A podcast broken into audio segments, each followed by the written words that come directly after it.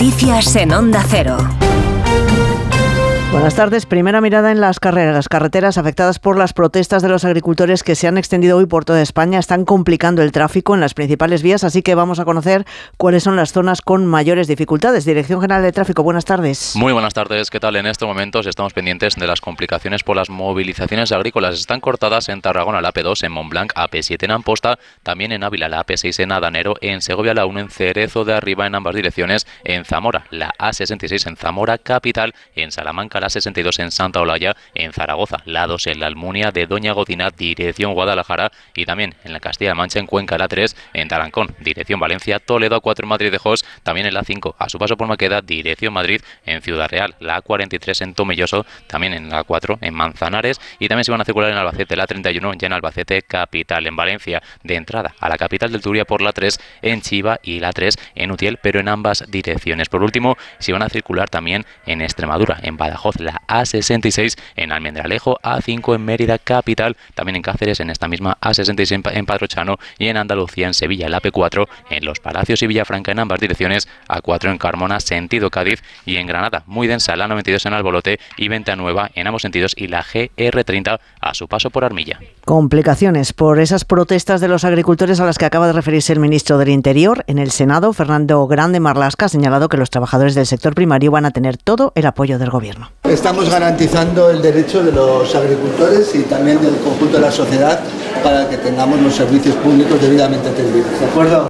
Y nos situamos ahora en Badalona, donde los bomberos siguen a esta hora con las tareas de desescombro tras el derrumbe de un edificio de cinco plantas. Trabajan con la ayuda de perros de rastreo que están intentando buscar posibles víctimas, aunque hasta el momento no hay noticias de heridos. Vamos hasta el lugar de los hechos. Allí se encuentra Ricard Jiménez. Ricard, buenas tardes. Buenas tardes. Sí, ya hace menos de una hora se han descolgado desde el tejado el grupo de actuaciones especiales de los bomberos.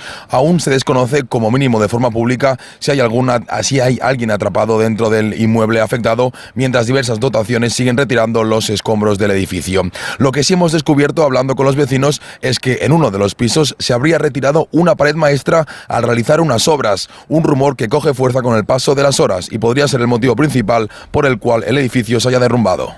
Donald Trump no tiene inmunidad presidencial. Eso es lo que acaba de sentenciar un tribunal de Washington, decisión que afecta solo a uno de los casos contra el expresidente, su intento de revertir su derrota electoral en 2020 e instigar el asalto al Capitolio. Decisión del tribunal que va a apelar también sus abogados, los abogados de Trump. Corresponsal Agustín Alcalá. Donald Trump no puede reclamar inmunidad por sus acciones en los meses posteriores a su derrota en las elecciones presidenciales del 2020 y sus intentos de impedir la transferencia de poder a Joe Biden. La derrota del expresidente es total, en este caso porque las tres magistradas federales del Distrito de Columbia, en Washington, han estado de acuerdo en que la Fiscalía puede presentar los cargos y él debe responder ante ellos en un tribunal. Según las tres juezas, para el tipo de delito en el que está acusado el antiguo presidente Donald Trump, se ha convertido en ciudadano Trump, con todos los derechos de otros acusados, pero cualquier tipo de inmunidad que le protegía como presidente no le protege contra estas acusaciones de que intentó evitar el nombramiento de Biden como ganador de las elecciones. Un proceso, el recuento de los votos, asegura la sentencia en el que él no tenía papel alguno que jugar. El candidato republicano a la presidencia no se va a rendir porque está dispuesto a agotar todos los plazos posibles y acudir a otro tribunal de apelaciones de todos los jueces federales de Washington y luego al Tribunal Supremo. Su objetivo de tantas apelaciones y retrasos es que el asunto se alargue hasta cerca de las elecciones presidenciales de noviembre y si regresa a la Casa Blanca ordenará que los cargos en su contra sean retirados. Se cumple un año de los terremotos que asolaron Turquía y Siria. Un año después y casi 13 años de guerra, la situación en Siria es más crítica que nunca, según la ONG World Vision,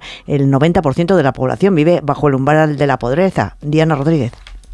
La peor parte se la lleva al noroeste de Siria con 2.100.000 personas que dependen completamente de las organizaciones humanitarias. Hay 3.700.000 que sufren inseguridad alimentaria y más de 800.000 personas que continúan malviviendo en tiendas de campaña porque sus casas siguen reducidas a escombros. Eloisa Molina, directora de comunicación de World Vision. Actualmente la financiación no alcanza ni al 30% del, de los fondos necesarios.